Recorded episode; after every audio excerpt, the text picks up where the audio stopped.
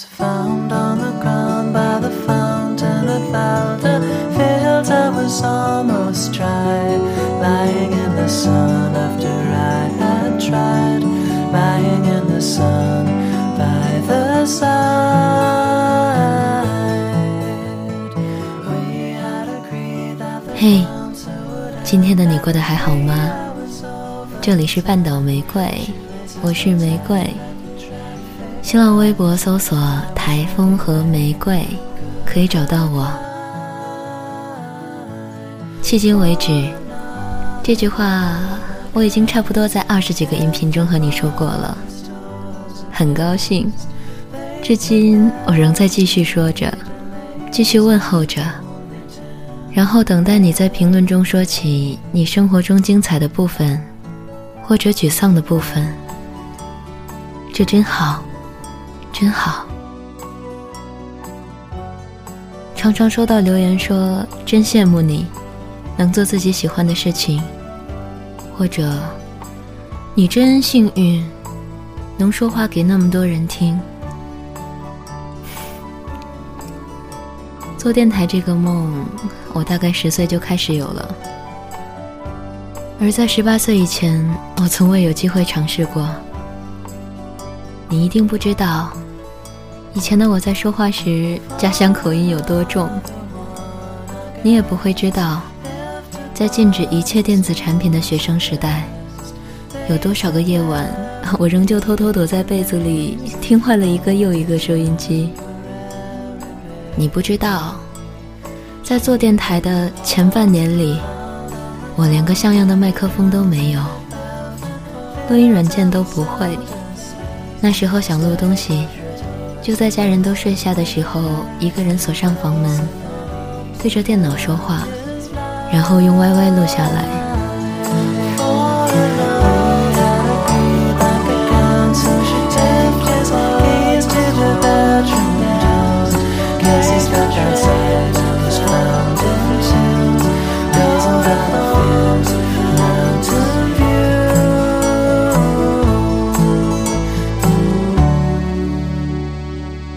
现在想来，这些都是美好的时光。我知道，不只是我，你也曾为喜欢的东西坚持过些什么，哪怕在他人看来，那些努力都很渺小，很渺小。但是我知道，它对你来说意义重大。我知道的，收到过很多私信，常看到有人对我说，希望自己以后成为自己想要成为的角色，比如作家，比如厨师，比如摄影师，比如电台主播。这真好，即使我们仍然是渺小的，不起眼的。但在心里，我们仍然有着想要成为的角色。这个梦，在我们心里是很大很大的。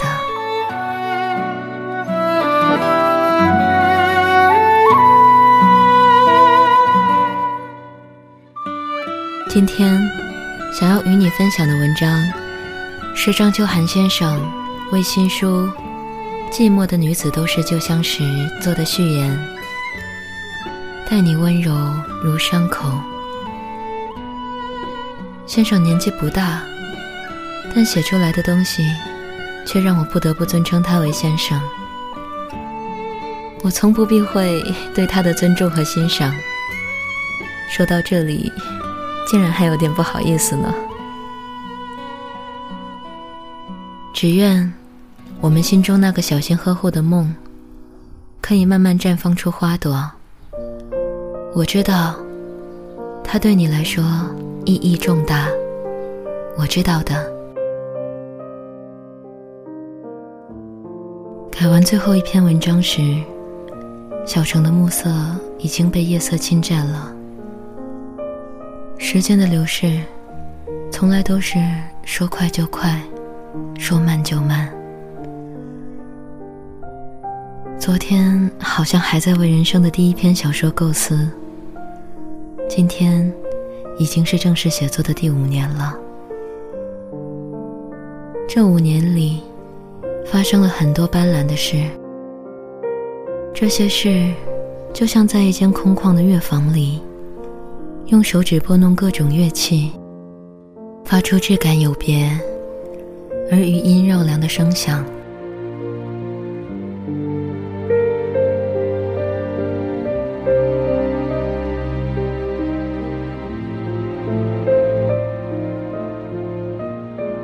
我很小的时候就喜欢写东西。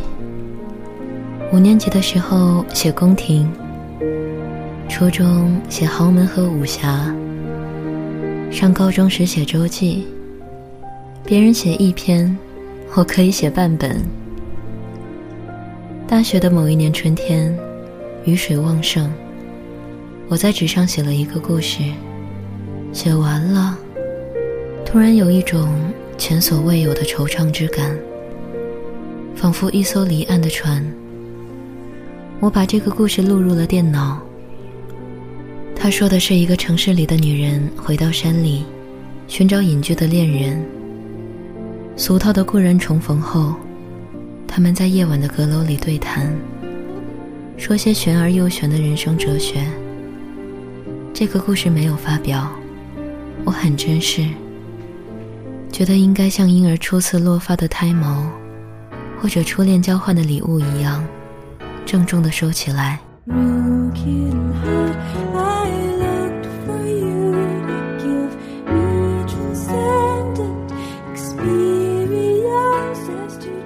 在他之后，我陆续写了很多短篇小说，多多少少的读者在大大小小的刊物上看到我的名字。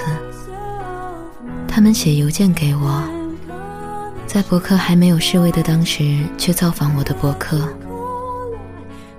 然而，就像人长着长着，容貌会发生变化，写作也一样。关心的题材、观察的角度、输出的情感、使用的笔触，都会不同。写作的人一次次的尝试和探索，如同在柜子里取出不同式样的衣服，冷静自照，亲手一笑。这些文字是剪下的指甲，它也许有不健康的斑点，也许曾经被指甲油华丽粉饰。它只是曾经属于我，而对我不再产生新的意义。但对读到它的人来说，它的每一次都是新的，这是它值得存留的原因之一。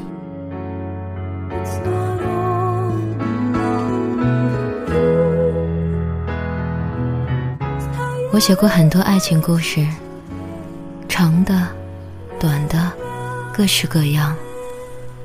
写了很久之后，我才有过人生的第一次恋爱。这种情况不是个例，却终究难以启齿。好像外人眼里的家产万贯，不过都是空头支票。会傲恨自己为什么没有生在富贵人家。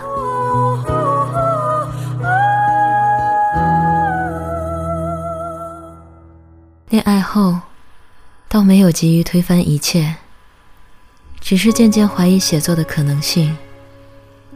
爱情的感觉，是其他爱以外的方式都不足以表达的，文字也不能。通感在这里无法生存，所以你看到我的小说，我们的小说，都是复写的纸张，拓印的图画，是爱情的回魂。它和爱情本身比起来，真是微不足道的。can only give my life and show you all I am in the breath I breathe 一步步向前一步换景走向繁复庭院的中心或是漫长旅途未知的远方总之，写作是一种行走，每一刻都在拾起或放下。回眸的一瞬，我无法承担太大的责任，说曾经写下的字是善良或美好的，但我至少可以说，他们是真诚的，真善美，真在最前面。也是文字最不可匮乏的品质。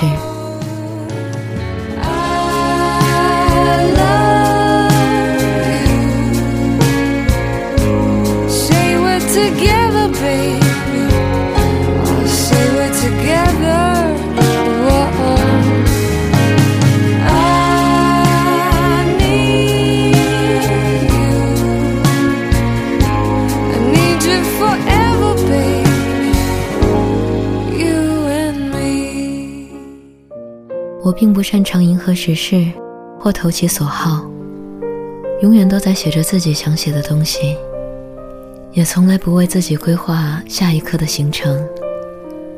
就像有人喜欢我的短篇，有人喜欢我的长篇，有人觉得我散文写的比小说好，有人更愿意读我的古风小说而不是现代故事。我记得每一个声音。却无法顺应所有的人。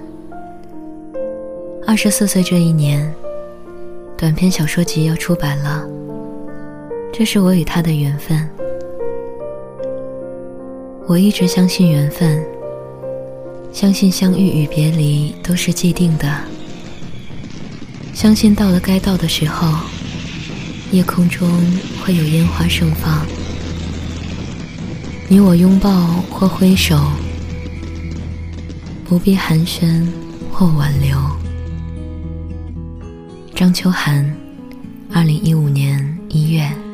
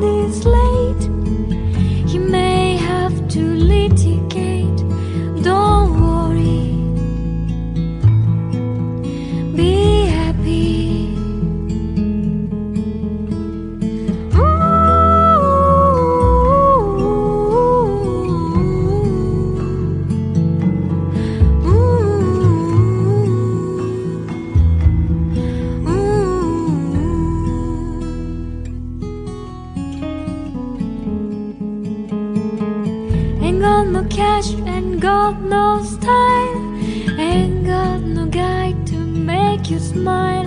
Don't worry, be happy. Cause when you worry, your face will frown. That will bring everybody.